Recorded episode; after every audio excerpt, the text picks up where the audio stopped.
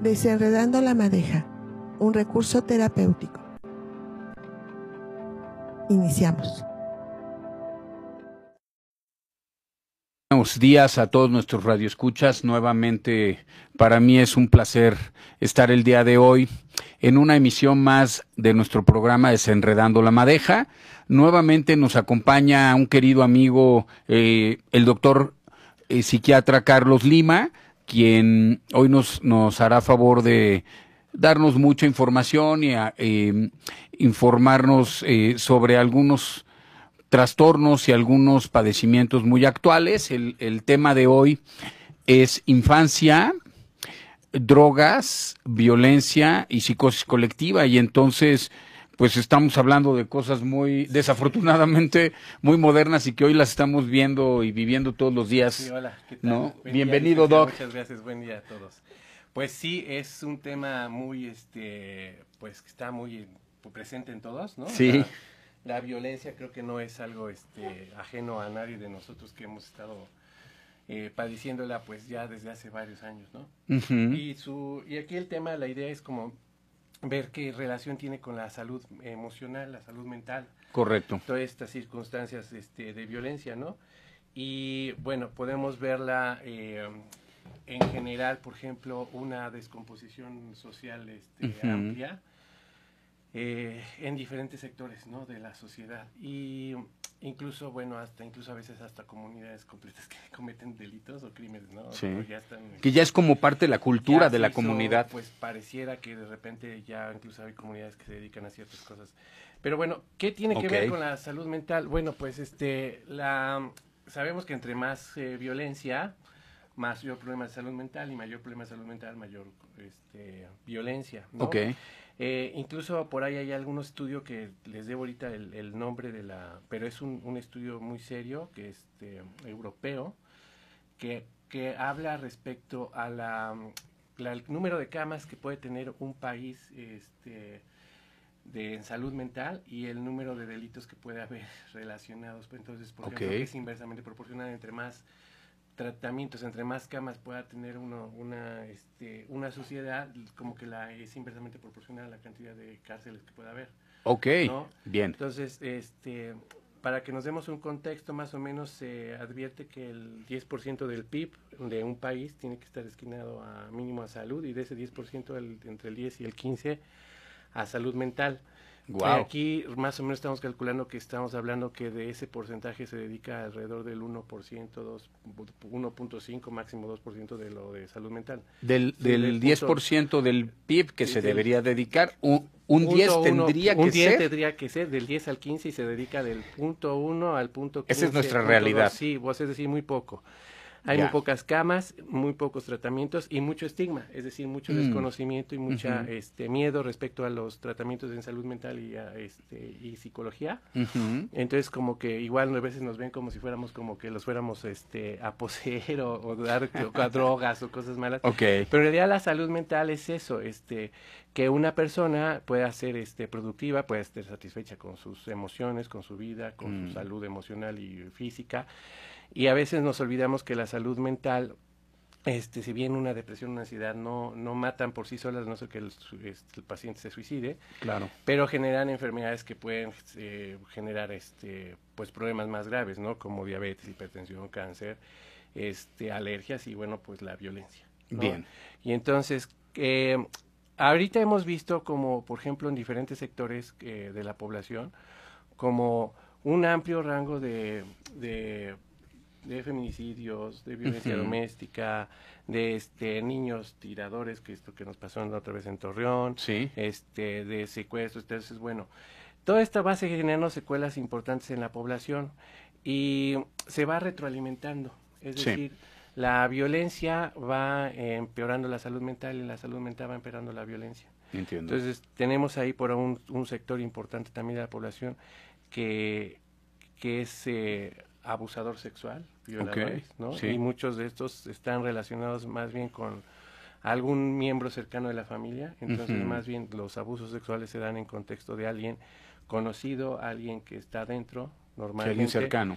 Sí, entonces con frecuencia pues a veces son los tíos, los padrastros, los abuelos, este, los hermanos, los eh, primos, ¿no? este, algún vecino o padrastros, ¿no? Que están haciendo y esto es algo que pues a veces por miedo o por este por estigma o por doble eh, vínculo. Pues más bien por doble castigo como es doble victimización como lo que pasa en el ministerio público ya, que, todavía que nos apalean todavía en el ministerio nos regañan más. entonces esto pasa mucho con las personas abusadas sexualmente hombres y mujeres. Este cabe señalar que los niños hombres también están en riesgo de abuso sexual mucho pero más las niñas no pero ambos sexos ambos niños están en riesgo de abuso eh, un porcentaje un poco más alto en las, en las niñitas y en las adolescentes, pero igual los niños pasan por lo mismo. Entonces, y a veces hasta por propias instituciones, pues conocemos el caso de Maciel, ¿no? De los padres pederastas en varios, en varios países. Entonces, eh, estamos viendo que también hay una exposición hasta institucional en este, y familiar respecto, por ejemplo, al abuso sexual, lo que genera, pues, un trastornos graves, ¿no? Trastornos graves de personalidad, este, resentimientos, frustraciones, más riesgo de tener un trastorno como trastorno límite de personalidad, que son personas que son inestables emocional, más riesgo de ser impulsivas, más riesgo de consumir drogas, más riesgo de cometer actos delictivos incluso. Entonces, de alguna forma, el estar viviendo en un ambiente de violencia, por ejemplo, abusos sexuales, o violencia doméstica, o que estoy, que tengo un papá que es consumidor de alcohol o drogas, y que estoy viviendo eh, estas situaciones, pues más bien lo que estoy, este, y lo veo desde chiquito, pues más tengo una probabilidad muy alta de repetir el patrón, repetir patrones y de que vuelva yo una persona violenta o consumidor de drogas y que bueno, pues todo esto se vaya empeorando. Estando así, pues es fácil que los chicos busquen, por ejemplo, a veces una, una aceptación social o un, un, lugar donde puedan ser este pues reconocidos y que puedan ser alguien, ¿no? Porque sabemos que los adolescentes después de la infancia lo normal es que un niño pues a los papás son los la modelo, lo, la figura de este los superhéroes, el referente, el referente para los chavitos.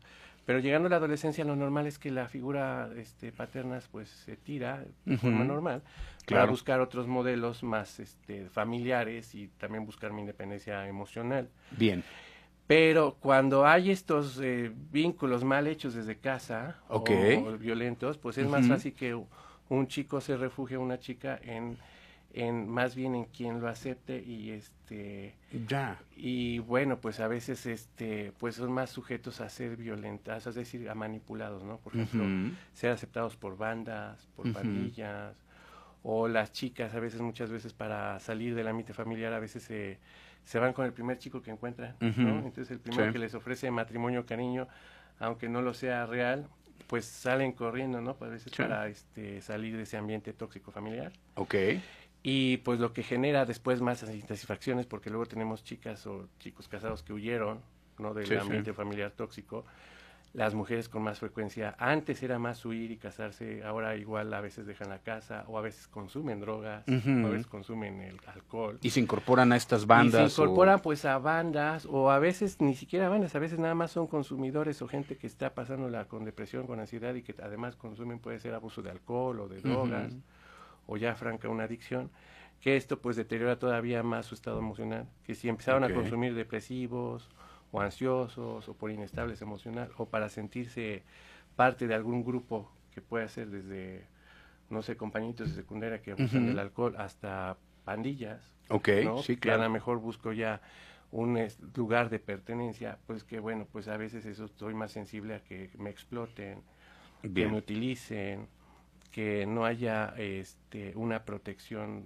eh, psicosocial, ¿no? Entonces yo recuerdo, por ejemplo, en algunas este, por ejemplo, algunas sociedades que me ha tocado visitar, algunos países donde, por ejemplo, incluso uno ve que las, este, en la propia calle a veces los vecinos se cuidan y se conocen y este, andan los chavitos ahí jugando solitos y que esto ocurría en el pasado en México, ¿no? sí, yo, yo recuerdo eso, claro. Que podíamos, a nosotros nos tocó. Sí, que podíamos incluso salir de la escuela y caminar a nuestra casa, ¿no? Yo nací en un pueblo y era fácil Incluso las casas en el pueblo tenían sus listoncitos para abrir las puertas. ¿no? Estaban, las puertas estaban abiertas, ¿no? Sí, Uno sí, podía claro. entrar a cualquier hogar y de repente Sí, sí. entrar a la cocina o al hogar de alguien más porque estaban las puertas abiertas. Uno se iba caminando al hogar, ¿no? Sí, sí. Incluso los vecinos te conocían y si te perdías, pues así como que, ay, Ana, tu hijo lo vi, este, estaba yendo por una Tenían un buen, equivocada". un buen sistema de monitoreo las mamás, Claro, pues, que no era este, tan tecnológico, no, pero era nada, eficiente, Era ¿no? bastante eficiente porque era el, el chisme de la de ahí de yo vi a tu hijo por acá, vi a tu hija Ajá. por allá. Entonces, bueno, de alguna forma había un estar pendiente, ¿no? Sí, También. claro. Y este, Como esta irresponsabilidad social o esta intención social de cuidar uno al otro. Claro, y de vincularse también, ¿no? Bien. Entonces, de tener un sentido Wow. de pertenencia también social y psicosocial, Mm. que también se ha ido perdiendo, ¿no? Como que está un poco... Estamos desvinculados. A veces sí, porque a veces tenemos así a los vecinos del mismo departamento, del mismo fraccionamiento, y a veces no sabemos ni quiénes son, ni cómo se llaman, ni dónde van. ni No me va a interesar cuidar a su Ya, hijo. Y entonces si esto lo se conozco. vuelve más complicado, ¿no? Porque las interacciones, este... Ahora también se hacen muchas interacciones a través de las interfaces, por ejemplo, de las redes sociales, de los WhatsApps, del Face, este, donde pues no hay un acercamiento, este, pues en vivo, Sí. donde hay, puede haber una interacción psicosocial más cercana y donde yo pueda también entender al- otro, Ok. porque también en las redes pues es fácil disfrazarse del- emocionalmente o Sí, ser otro que no eres tú. En Sí, cambio ya en vivo pues uno tiene que ir este, también aprendiendo a modular y cómo convivir y ese es todo un entrenamiento, ¿no? Porque no es porque ya nada más, ya nací, ya significa que yo tengo control y manejo de mis emociones y sé cómo funcionan y cómo las puedo. Tenemos el hardware, pero no hemos echado No a andar el software. No, porque lo tenemos que aprender a entrenar. Es como, es como un animal salvaje, un, por ejemplo, cuando agarramos animalitos, tigres, leones, osos, águilas, y las crecemos de bebés en cautiverio y las liberamos sin ningún entrenamiento, Morirán. pues morirán, porque ahora sí que hasta una ardilla los va a andallar, Ujú. porque a pesar de que traen en su instinto resguardarse, cazar, cuidarse, acechar, no lo han entrenado. Ya. Entonces, lo traen en sus genes, lo traen ahí, pero no se entrenó. Entonces, lo que hace Ok. un entrenador es eh, a- en- entrenarlo, propiamente dicho, para que lo puedan hacer saliendo. Igual las emociones humanas son así, es decir, las traemos tan integradas, Bien. pero muchas veces en la casa estamos más preocupados por entrenar a lo mejor la parte académica, Ujú. cómo obtener dinero, este y al último cómo manejar tus emociones y cómo este cómo ser saludable ¿no? Entiendo. entonces ahora como este, en estas circunstancias de, de, de los abandonos y la toda la situación que vivimos pues hay más chavitos que crecen solos por ejemplo a veces sobre todo en el norte donde ha habido más este problemas de o llevamos un poco tiempo más de esta guerra de las drogas pues tenemos niños ya que han nacido, que son huérfanos, que crecen con los papás, digo con los abuelos o con algún conocido o, o que son niños que pues básicamente ya crecen un poco al desamparo, lo que ha generado pues problemas graves. Y esto nos liga, por ejemplo, pues niños depresivos, niños ansiosos, niños inquietos, que a veces se crían con los papás, ya sea O dentro del sistema de de- refugio. Sí, o ya sea porque a lo mejor papá mamá trabajan y no pueden estar, o porque a lo mejor algún papá falleció, puede ser de forma normal o por el crimen o por accidente, Sí, sí. o que los papás están ausentes por diferentes causas, porque ahora pues tenemos papás luego trabajando ambos y apenas alcanza para un hijo. Sí, sí, claro. Y esto nos lleva, por ejemplo, al primer caso de este chavito de niño de Torreón, Sí, ¿no? ¿qué Que, pasó este, eh, que pues, pues por los antecedentes que tenemos y lo que hemos visto es este un niño pues solitario, este, parece que es pues sus familiares, este, el papá o el abuelo se dedicaban al narco, este un niño solo, este criado con la abuela, la mamá había fallecido, este eh, no supervisado, no, no, no visto. Y pues este normalmente cuando vemos a estos casos de chicos tiradores de, de que, Sí. que han disparado en otros lados, sobre todo en Estados Unidos. Que es Que como vemos- donde empezó. donde hemos visto más casos, ¿no? Entonces, por ejemplo, vemos chicos que son solitarios, aislados, que no socializan, que han sido víctimas de bullying, otra vez un problema de salud mental, abandono psicosocial, abandono de los papás, o no, o no necesariamente los están observando, aunque a veces los papás estén allí.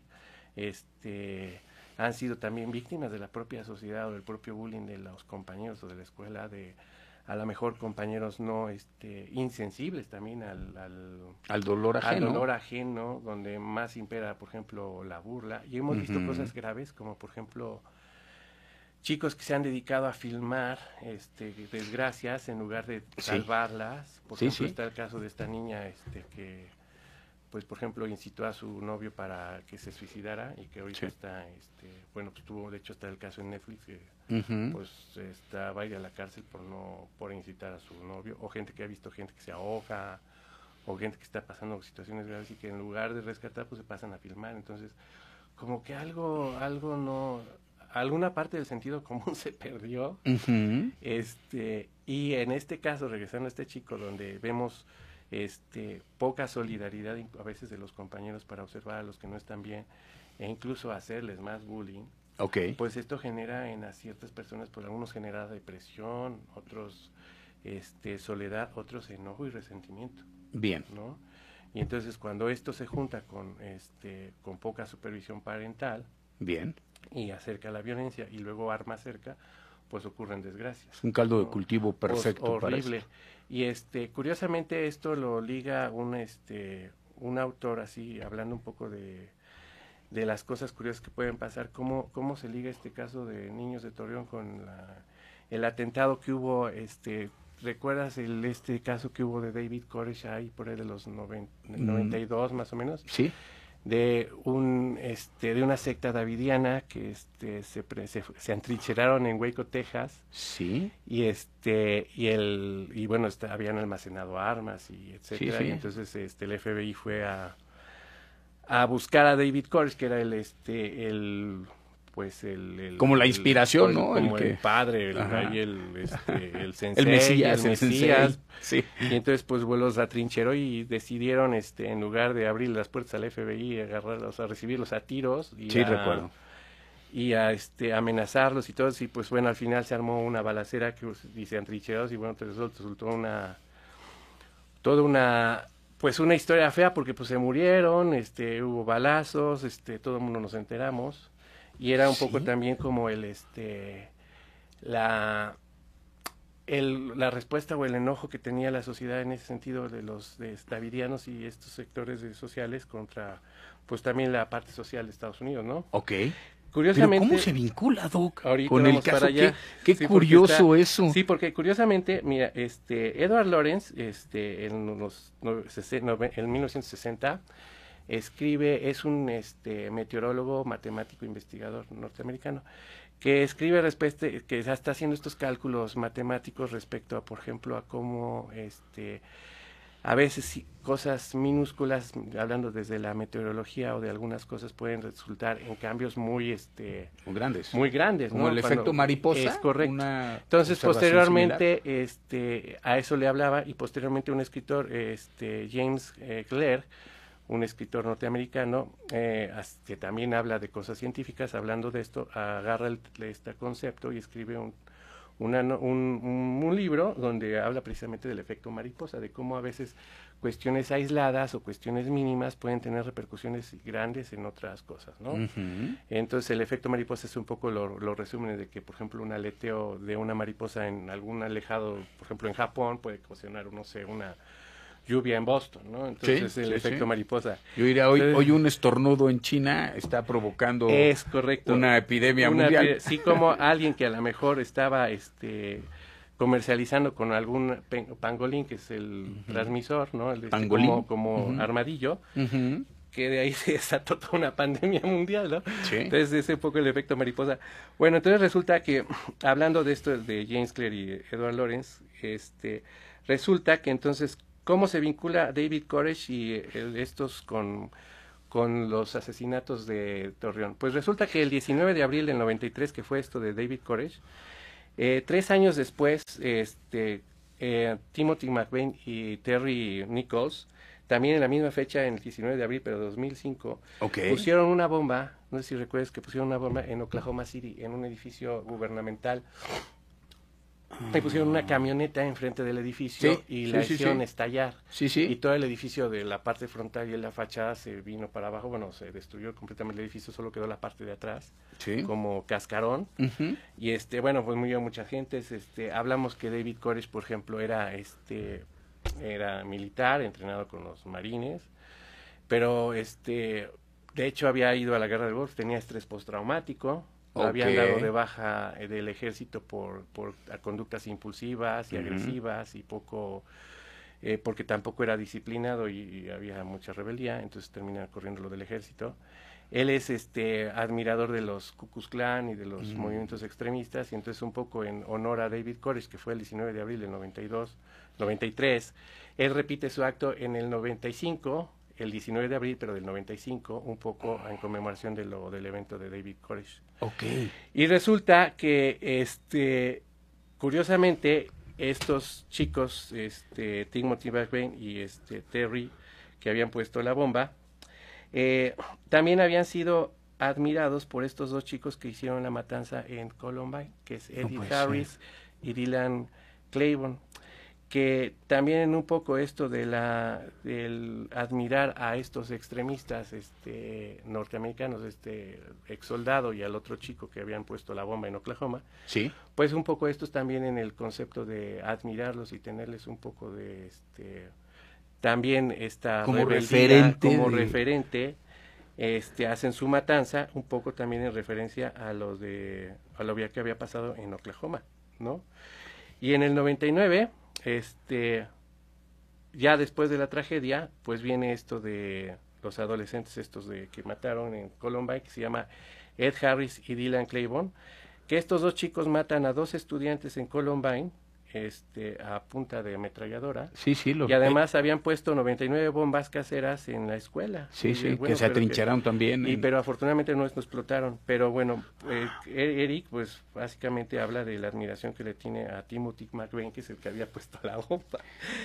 Y curiosamente, bueno, eh, este chico Eric Harris, que fue uno de los tiradores de los adolescentes que se fue de Columbine, pues era un paciente psiquiátrico, había sido tratado con antidepresivos, sertralina, fluvoxamina.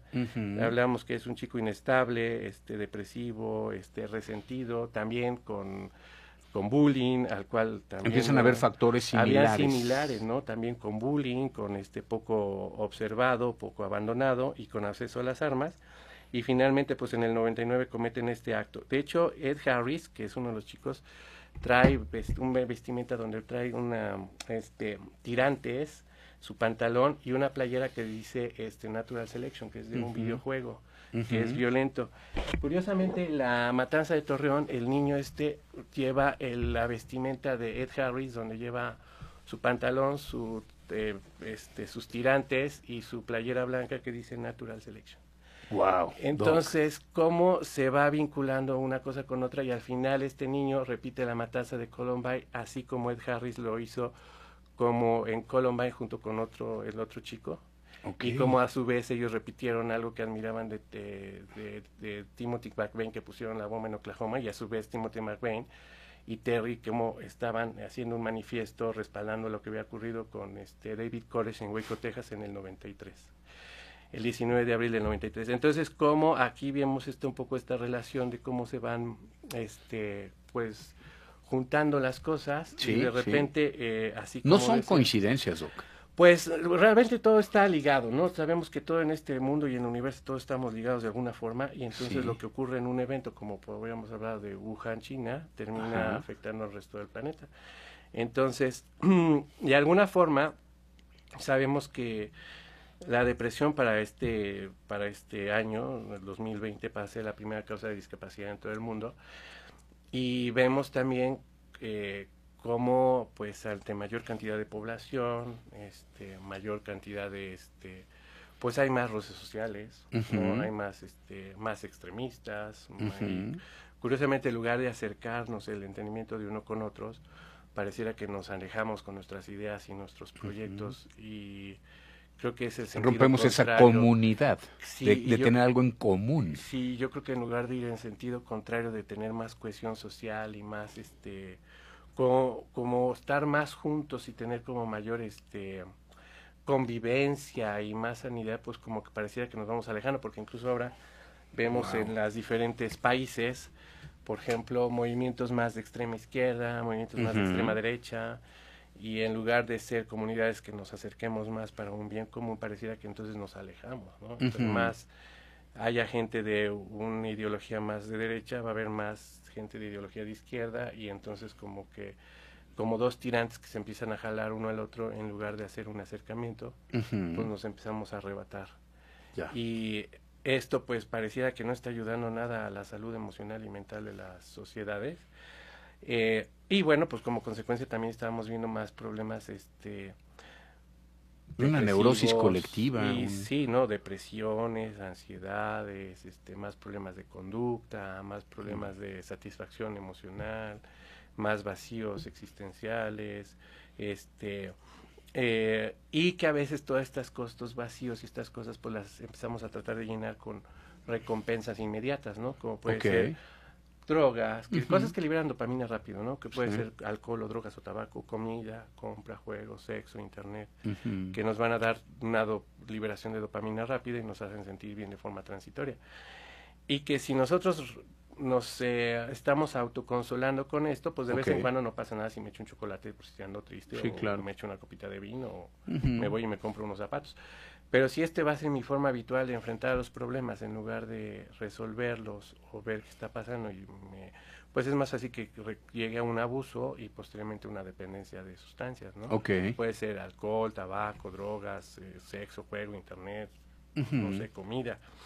Entonces, Ahora tenemos, por ejemplo, gente que a lo mejor en estados de ansiedad, sobre, por ejemplo, a lo mejor una ama de casa que a lo mejor pues no bebe, pero pues a lo mejor anestesia sus estados emocionales, su ansiedad y todo comiendo, ¿no? sí, claro. carbohidratos. Lo que le va a generar pues obesidad, síndrome metabólico, diabetes, hipertensión, cáncer y todas las consecuencias que trae la obesidad. Ok. Entonces, pero otra vez estamos hablando de alguien que a lo mejor está llenando vacíos existenciales y emocionales con la comida. Okay. Entonces, a lo mejor tengo un chavito que no, no come, tampoco a lo mejor no bebe, pero es un adolescente que le entra al PlayStation, ¿no? O a las redes y que ahí se refugia, ¿no? Que está metido en estos que Está metido este, para bajar su ansiedad o relajarse. O a lo mejor un adolescente que empieza a fumar marihuana, ¿no? O a lo mejor un ejecutivo que está joven y que a lo mejor en, por impulsivo, por inestable, por emocional, pues a lo mejor empieza a beber, ¿no? o este, y bueno, así nos vamos, este, y ahora hemos visto, por ejemplo, más problemas en el, la relación, por ejemplo, papás e hijos y cómo se relaciona la crianza, porque para, muchos papás llegan ahora con la con esta capacidad de autoridad muy mínima o, a veces hasta nula, ¿no? Entonces transferida, les digo yo, la, transfirieron al hijo a los sucesos, la cedieron. O, nos la ceden a nosotros, o, sí, o luego nos la pretenden O luego quieren que la ejerza el, el médico, los maestros, el, tratante, el psiquiatra, el psicólogo, o sea, todos menos ellos. Sí, sí. Entonces, esto pues está generando este problemas graves porque estamos en un estado de hiperprotección, hiper este yo a veces un poco les hago burlas a las estas generaciones cuando les platico esto, como que me pareciera que hubiera dos generaciones, una antes de los 80 y otra después de los 80. Okay. Que la que los 80 incluso gente con déficit de atención y hiperactividad, pero que más o menos se crió en este tipo, pues que pues la armó bien y está bien y como tendrá algunos fallos, pero es funcional. e incluso es gente que, que le ha ido bien en la vida, ¿no? Hay gente muy muy productiva y muy destacada, con a veces hasta con déficit de atención y hiperactividad, y es bastante este, eficiente. Cometerá algunos errores, pero hay gente que es bastante eficiente. Pero resulta que de los que crecen de los 80 para adelante, este pues al tener menos control emocional, menos supervisión, haber mucha recompensa inmediata, por ejemplo, a través de los medios, de las internet, todo es como inmediato. Papás ausentes, poca modulación emocional, no control de impulsos, poca capacidad de postergar la recompensa, pues empiezan a enloquecer. Y entonces tenemos niños, este, adolescentes que, o incluso ya adultos inmaduros, que no agarran la vida por los cuernos, que les da miedo, que ponen pretextos, que no quieren salir de su casa, que no buscan trabajo, que a veces a veces me ha tocado chavos o chicos que nada más están buscando que el otro curso y el otro posgrado y que metes el, en lugar de enfrentar ya, ya, la vida, tienen tres doctorados ya, siguen buscando. Así que ahora que estudio para porque ya les da miedo no y esos son los que van bien porque me ha tocado unos que pues ya de plano renuncian al estudiar, al trabajar y por ejemplo me tocó un caso donde pues prefirió quedarse como ama de casa del chico, este, porque le dio miedo seguir estudiando, trabajar, estudiar, entonces pues más bien traba, limpiaba la casa, trapeaba y cuidaba al sobrino, ¿no? Entonces, okay. ya, eh, entonces hay una generación que poco domina sus emociones, que poco las modula y entonces al tener pocos mecanismos de afrontamiento de o de manejar mis emociones, pues es más fácil que entren las drogas, que entre el alcohol, que entre la comida, o que entren las malas decisiones, ¿no? Entonces así como buscar este como decíamos, como refugio en a lo mejor en circunstancias, por ejemplo, bandas, mm, este, parejas eh, que no me aprecian, pero que a lo mejor lo agarré porque era lo que tenía enfrente y ya estaba yo harto de mi casa y quería salir corriendo y a lo mejor agarré el primero que tenía enfrente. Y luego encontramos a chicas que están súper, pues que agarraron al chico que ni a lo mejor ni conocían bien o al que es controlador o maltratador o, ejerce violencia y que a lo mejor fue lo primero que agarraron porque pues este en la desesperación y en la poca autoestima y en la poco a lo mejor incluso en la violencia familiar pues decidieron salir corriendo.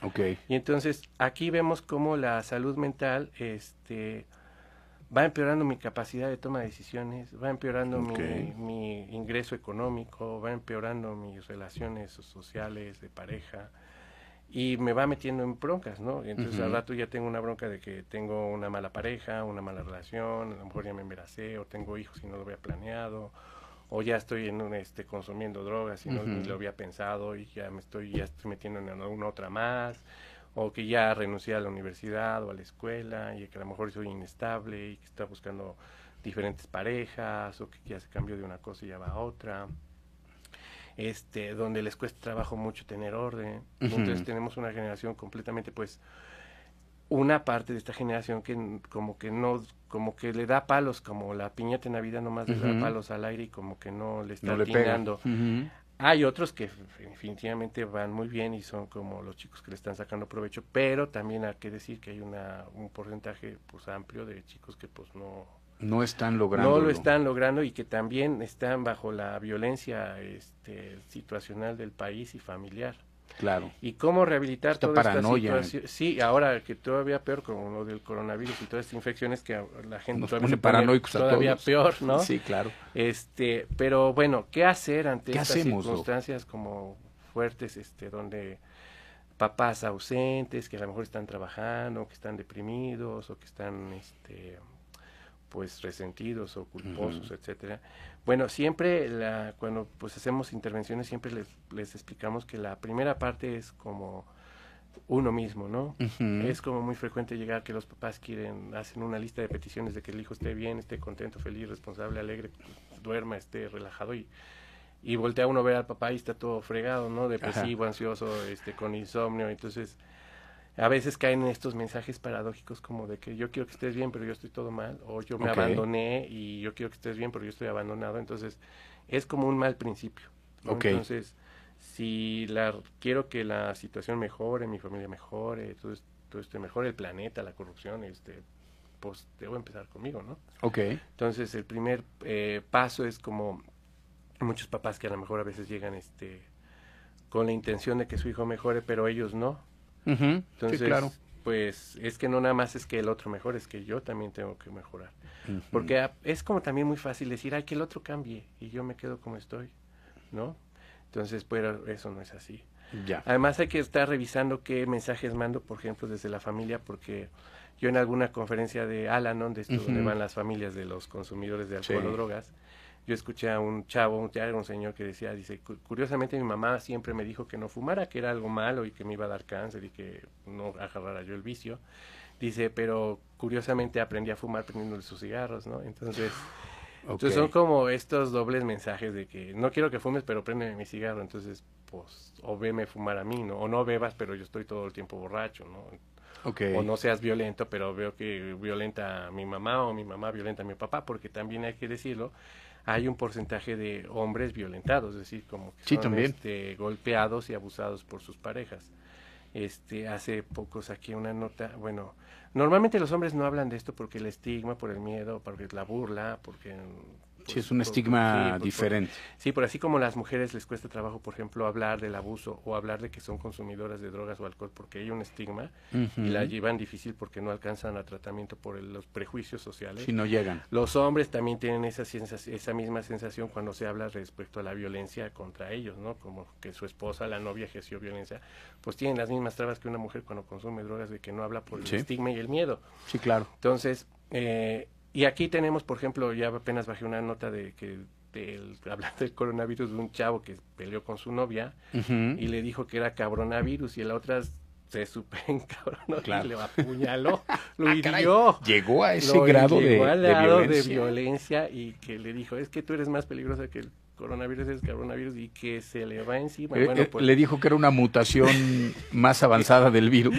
y pues ya tuvo que llegar, él habló y este, fueron la policía, pues este, ya tuvieron que arrestar y todo. O sea, aquí otra vez es que hay una violencia colectiva que no nada más es de hombres a mujeres, que sí hay machismo y sí Claro, hay maltrato claro, y claro, el porcentaje es alto, pero estamos viendo violencias contra los niños, abuso sexual, violencia contra los hombres, los estudiantes, este, los mayores de tercera edad, las niñas, los jóvenes, o sea, Es una violencia es una generalizada. violencia por todos lados, o sea, no es que nada más sea la violencia contra las mujeres y el machismo que también está, pero es una cosa Yo veo vio- generalizada. violencia hasta de los alumnos a los profesores. Claro, y de y, Que y- que y que ahora como que a la primera este uno les quiere poner orden y ya quieren ir a derechos humanos o almarla de a problema Sí, y sí, sí. se van encima, ¿no? Con todo.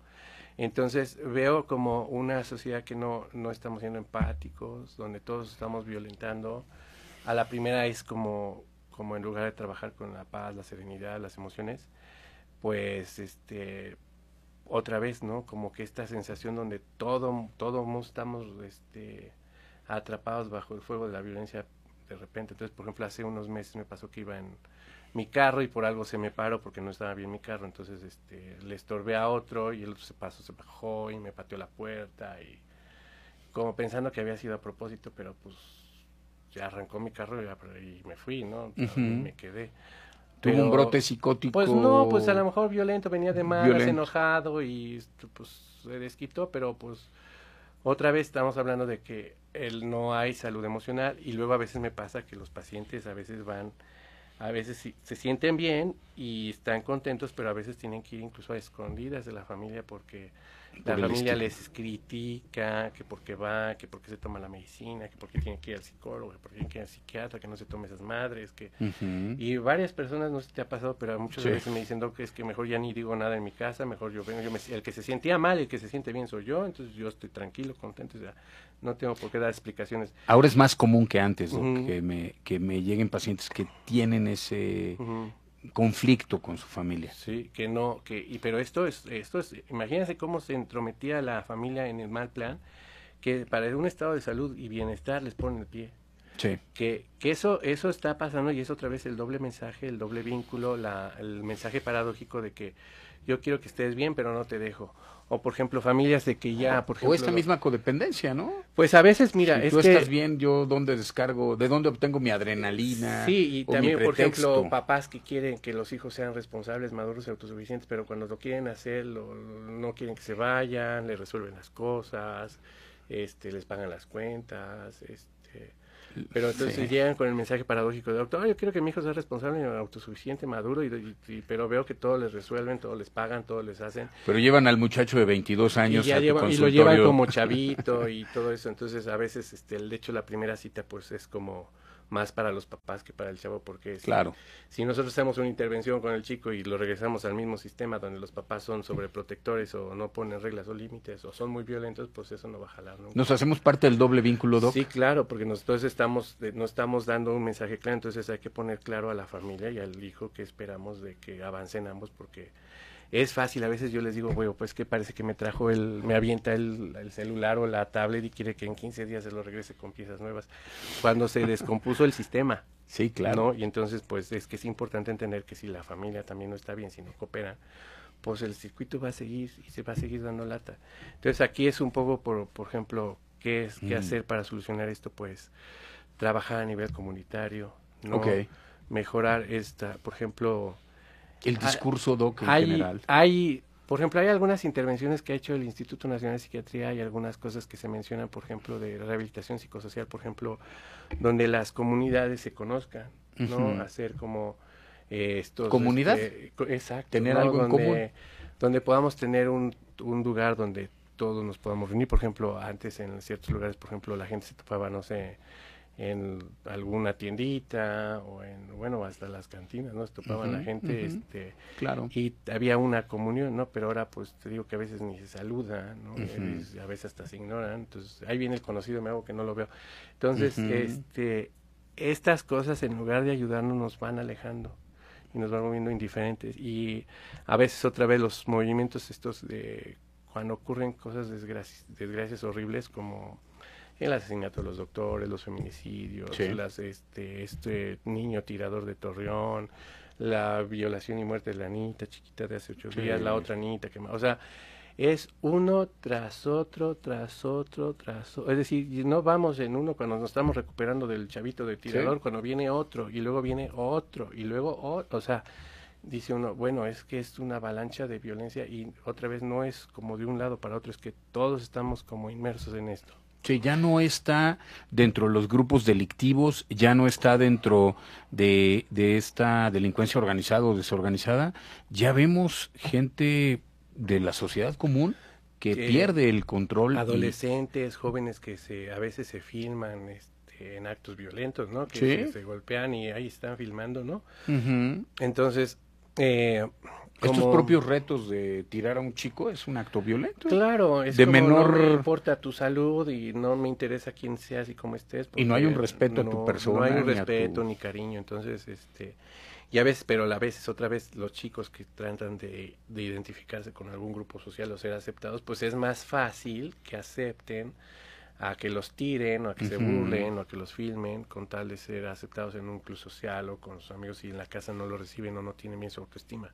Un factor importante es esta comunidad íntima en la familia. Claro, y también como trabajar mucho en la autoestima, porque tenemos muchos chicos que pues andan con autoestima por los suelos, los adultos también, y entonces obviamente cuando nuestra autoestima está muy mal, pues es fácil que aceptemos lo que nos dan, ¿no? Entonces a veces les explico a las, sobre que el referente se vuelve cualquier cosa que aparezca, ¿no? Entonces a veces a las chicas les explico que, bueno, pues a veces terminan aceptando el novio que creen merecer, ¿no? Entonces si su autoestima está de tres pesos, es como pues si van, a la tienda de, por novios y les dicen, no, ¿cuánto está tu autoestima? Pues de tres pesos, ¿no? Pues te alcanza para un novio de tres pesos, mija, no, no hay más.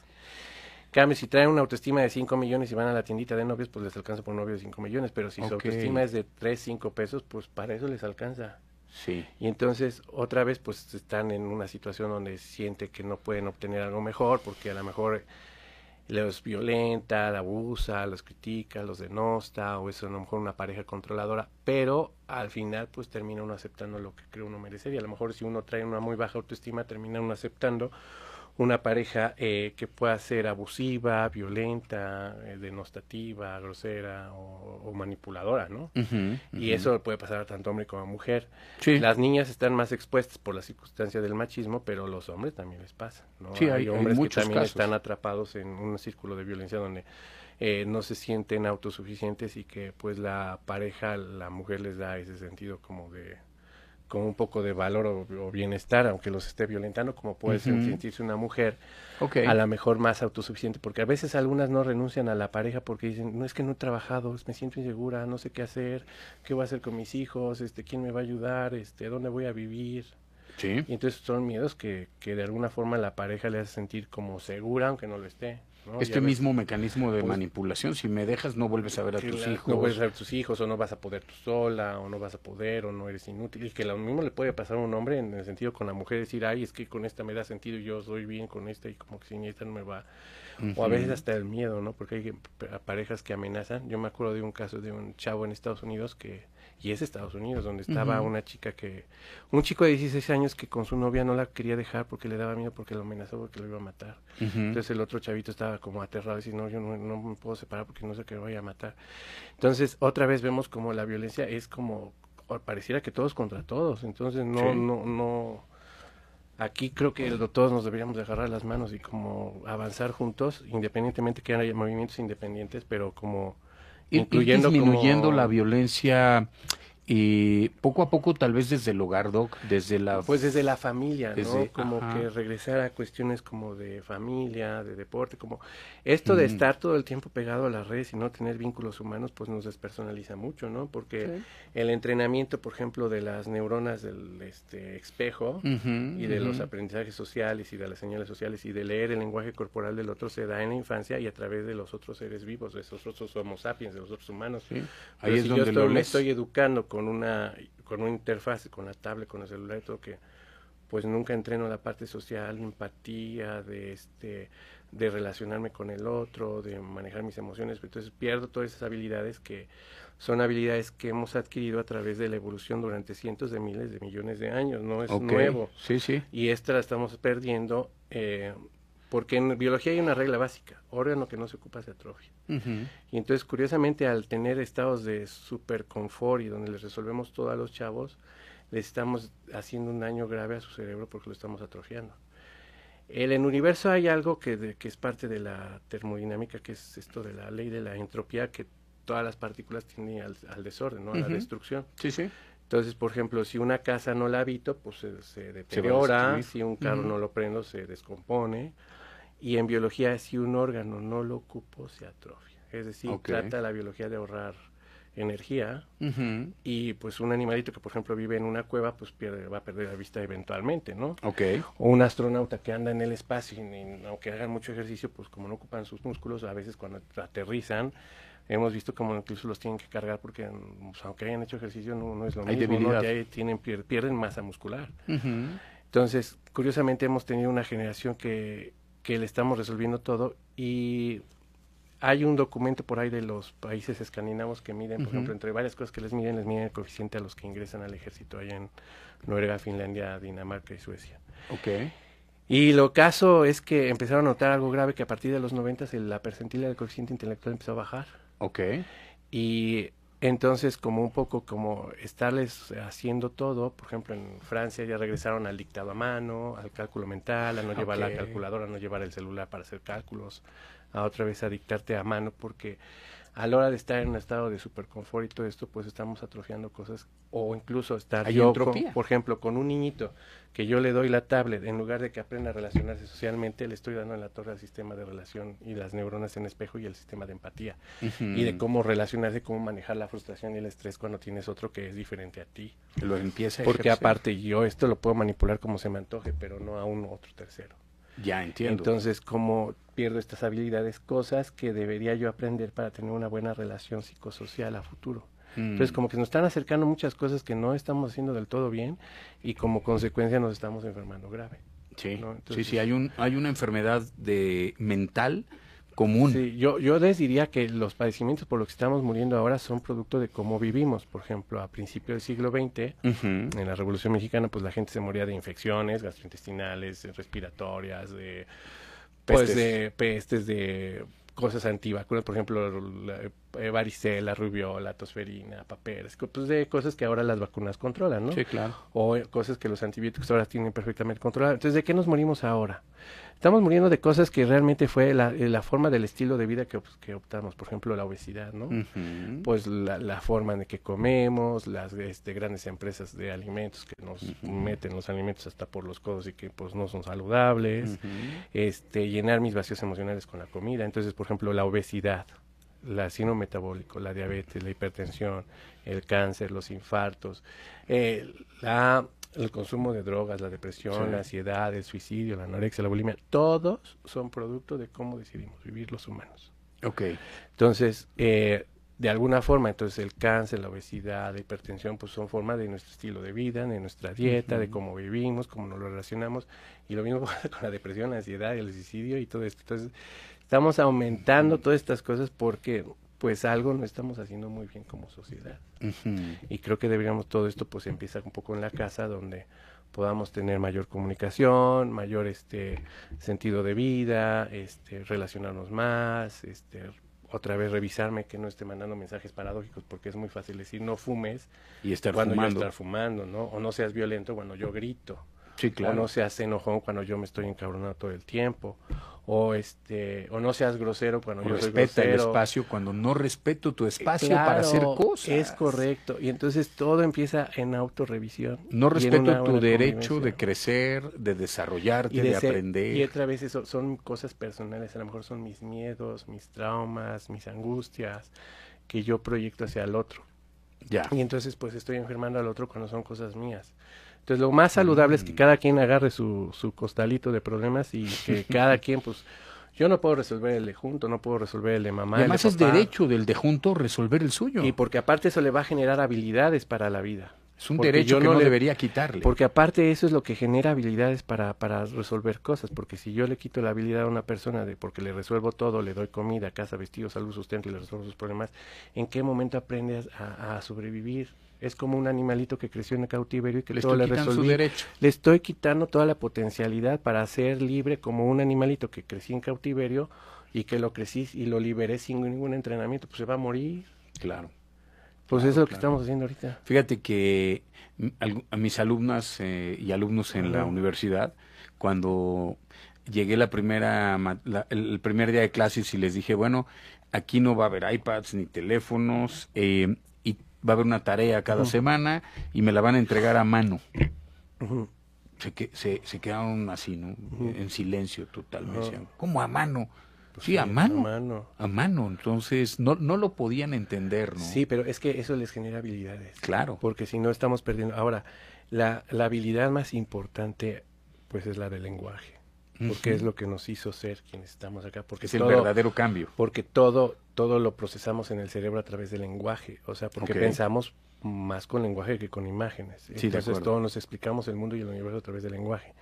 Y si perdemos esa capacidad del lenguaje y de la escritura, Pues no creo que haya mucha esperanza para la humanidad en realidad. Sí, cu- cuando el lenguaje ya te lo está dando la... Sí, ta- ok, y entiendo que el lenguaje se transforma y es movible. sí, sí, de pero acuerdo. y eso y es un por ejemplo ahora estamos regresando al mundo simbólico como lo hacían por ejemplo las antiguos este No no, sé los mayas o los este o los jeroglíficos o el cuneiforme porque estamos regresando al mundo simbólico de las moji- emojis y caritas como pues a lo mejor podían los mayas o los Si jeroglíficos te pongo las mismas palabras, pero le doy un sentido con un emoji Con emoji. contento o uno y enojado. ahora sí y como lo podría hacer a lo mejor un jeroglífico no Claro, estamos regresando a pero y no está mal pero no podemos perder cosas que hemos adquirido tan importantes como el lenguaje y la escritura Este, este lenguaje Y no porque- verbal. Porque aparte recuerda que también muchos, a veces tenemos incluso gente que tiene licenciaturas, maestrías y doctorados que no sabe escribir. Sí.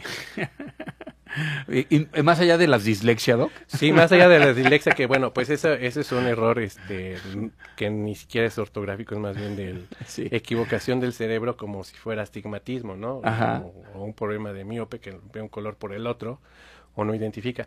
Pero eso no, eso no tiene que ver con, con la... Es decir, este problema de dislexia es diferente al Claro. no saber escribir, ¿no? Claro, o al no saber leer, como que es, es diferente. Muy bien. Pues... Doc, está. estamos, estamos por, por terminar y mm, verdaderamente creo que nos, nos faltó mucho. A mí me gustaría ver si en próximas ocasiones podemos hablar un poquito de cómo se originan eh, estos estos trastornos, esta parte que hablaste de la soledad, del miedo, ir tocando algunos de ellos un poco más a fondo, me parece que el del abuso tendría que ser un tema obligado que toquemos en este foro, Mm. tanto el abuso sexual eh, como el abuso en general. ¿no? Incluso el abuso de poder. Hay un abuso sexual. en todo, ¿no? Aquel chico que, que la mamá o el papá lo limita en todo está abusando de su poder. Claro, pero bueno, eso es algo que vemos incluso en las autoridades, ¿no? Todo, todo el tiempo es el abuso de uno sobre el otro. Sí, muy bien. Doc, eh, te agradezco muchísimo. Estamos terminando el programa el día de hoy con nuestro querido invitado de lujo, el doctor Carlos Lima. Doc, si nos hicieras favor de darnos tu número telefónico Sí, para claro. que lo puedan localizar. Es 55 39 96 22 52. Muy bien. Aparecerá de todas formas en los cintillos. Yo soy Enrique Solórzano de la Clínica de Adicciones Fundación Trino. Mi número es 22 22 65 01 80 y el otro es 22 21 33 93 50. Vamos a dar por terminado el día de hoy el programa. Les dejamos por ahí un pequeño em, anuncio de, de algo de lo que hacemos en la clínica para que más adelante lo puedan revisar y estamos eh, la próxima emisión en 15 días, me parece, con otro invitado muy especial. Muchas gracias y hasta pronto. Muchas gracias, Doc. Gracias. Mi nombre es Antonio y, y soy drogadicto.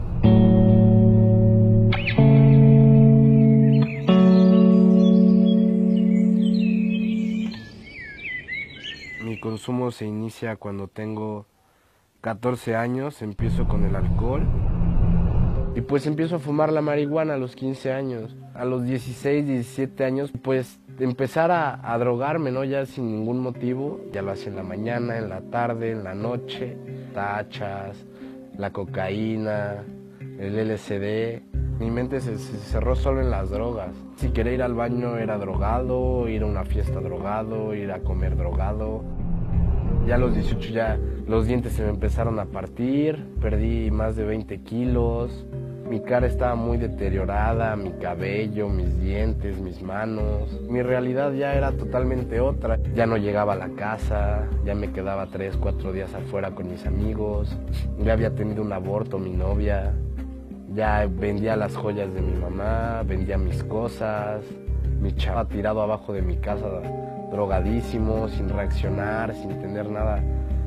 Y, pues llega el momento en que, en que ya me quedé sin nada, o sea, sin dinero, sin ropa, sin joyas, sin zapatos, sin nada.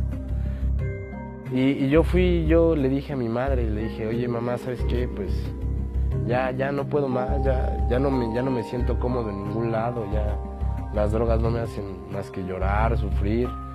Ya no puedo estar siguiendo viviendo el mismo infierno de todo, de todo esto. Y me interna, o sea, mi, mi madre sí me da la ayuda, me llevan a, a, un lugar donde me van a ayudar. Todos los compañeros que estaban ahí, pues, pues llegas y te dan ánimos, ¿no? De que de aquí para adelante ya puedes cambiar tu vida, puedes ser diferente, ya no tienes que seguir viviendo lo, lo mismo que estabas viviendo antes. Ahora, ahora lo veo todo de una diferente manera. Yo estuve cinco meses encerrado internado buscando una salida para, para no seguir en los mismos vicios, en, la misma decadencia de vida que llevaba. Yo valgo la pena, que yo merezco ser feliz, que, que merezco salir adelante, que no tengo por qué estar sufriendo. También sé que el problema no se acaba ahí, que no saliendo todo va a ser normal, hay que luchar después por todas las bases que te han dado, que tiene que cambiar, el que tiene que vivir, el que va a gozar, pues tengo que ser yo. Yo ahora me acepto, acepto mi realidad, acepto lo que me tocó vivir. Y si algo no me gusta, pues también lo tengo que aceptar y cambiarlo, ¿cómo no? Porque ya no me puedo quedar estancado en lo mismo.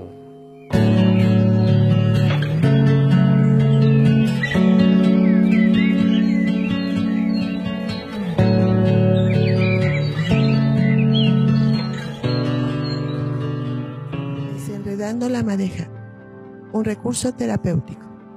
Hasta la próxima.